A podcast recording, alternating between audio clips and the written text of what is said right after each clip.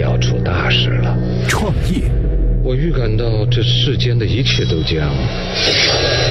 哦天哪！充电时间，TMT 创业者。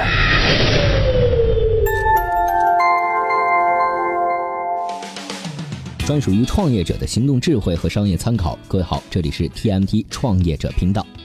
俗话说啊，正月没过十五都叫年，在这儿呢给各位拜年了，祝大家交到一整年的好运哈。这过年期间，网上呢流行一个段子，说的是在城市打拼的白领啊，回家前和回家后的区别。左边一列回家前的照片，要么青春靓丽，要么明艳动人；右边一列啊是回家后的照片。穿着厚厚的大衣在村中头晒太阳聊天，用网友的话说就是土到掉渣的感觉。城里的 Tony、Michael 还有 Lily 回家后，终于变身成了二狗、大牛和翠花。那我们今天要讨论的话题呢，也和广大的三四线城镇有关。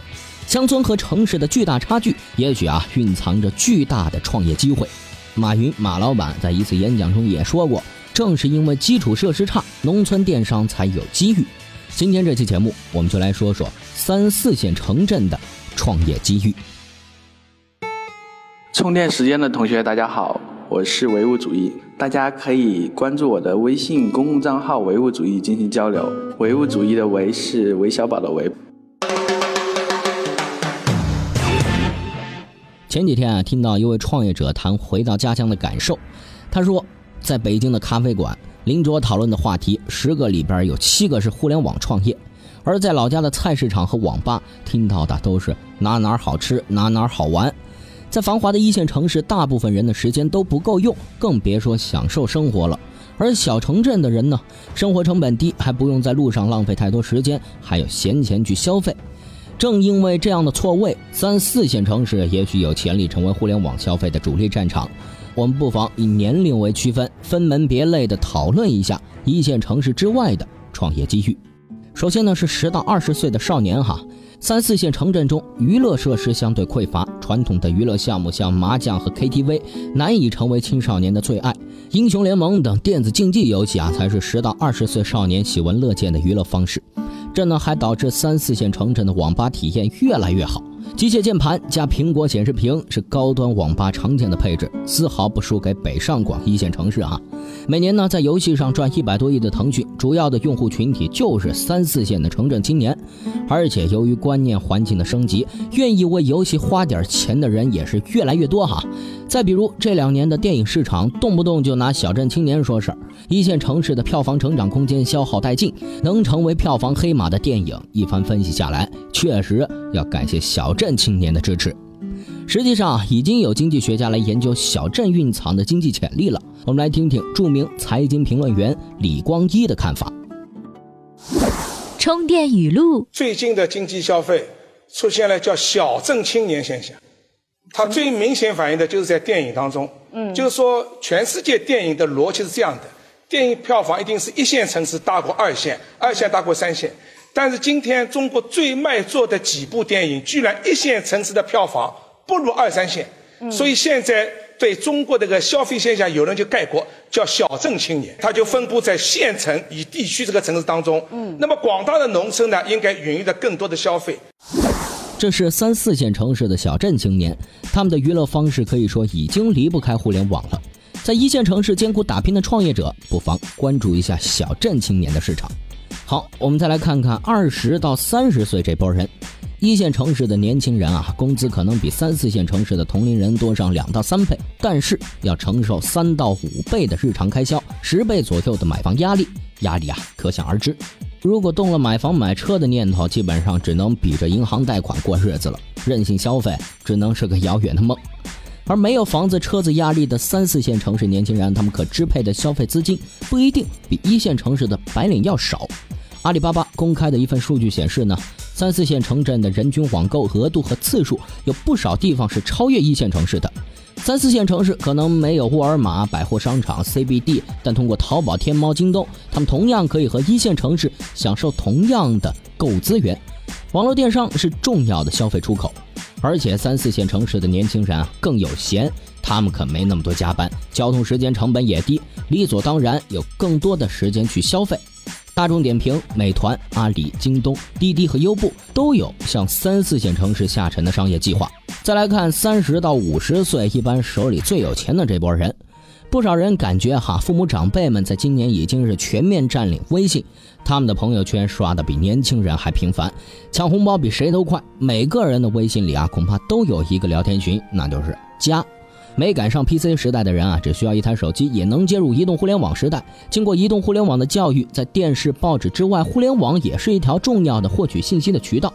拿理财来说，互联网的出现就给很多三四线城市的家庭带来了丰富的理财产品。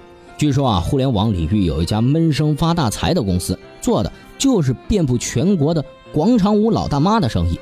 哎，这老年人的市场可不一定就没有创业者的机会。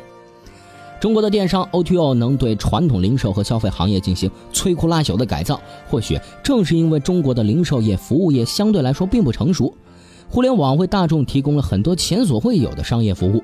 对比有一定娱乐、零售服务基础设施的中国一线城市，在三四线城市，互联网带来的几乎是最快的购物、娱乐、消费。总之。当互联网把一线城市和三四线城市的差距拉近时，未来共享经济可以延展到城市层面。一线城市创造互联网形态，而拥有中国最多人口的三四线城市才是主流的消费市场。充电时间，今日关键词：广场舞。今天啊，我们探讨了三四线城市的创业机遇。最后呢，再来分享几个具体的案例。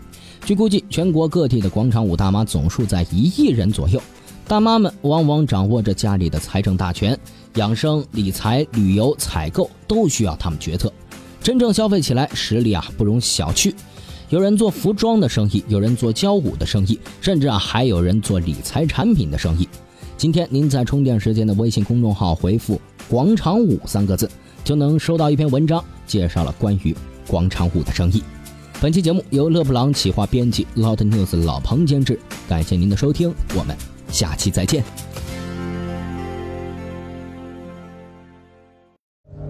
在交战之前，意念已经开战，因此一招仪式，充电时间练就主流经营者的一招一式。我是老彭，如果下面这段话您已经听过了，就赶紧跳下一期节目吧，因为接下来是一段啊诚恳的广告，算上收藏量。在所有平台加起来，充电时间系列节目已经有二十多万的稳定听众。我们采访过其中许多，问他们为什么会订阅收听充电时间呢？其中最多的回答是说，像小松奇谈、百家讲坛，还有动物相对论、逻辑思维这些大 V 的节目听完之后还有时间，然后一不小心就找到了充电时间的这个节目，觉得挺对胃口的，就坚持订阅了。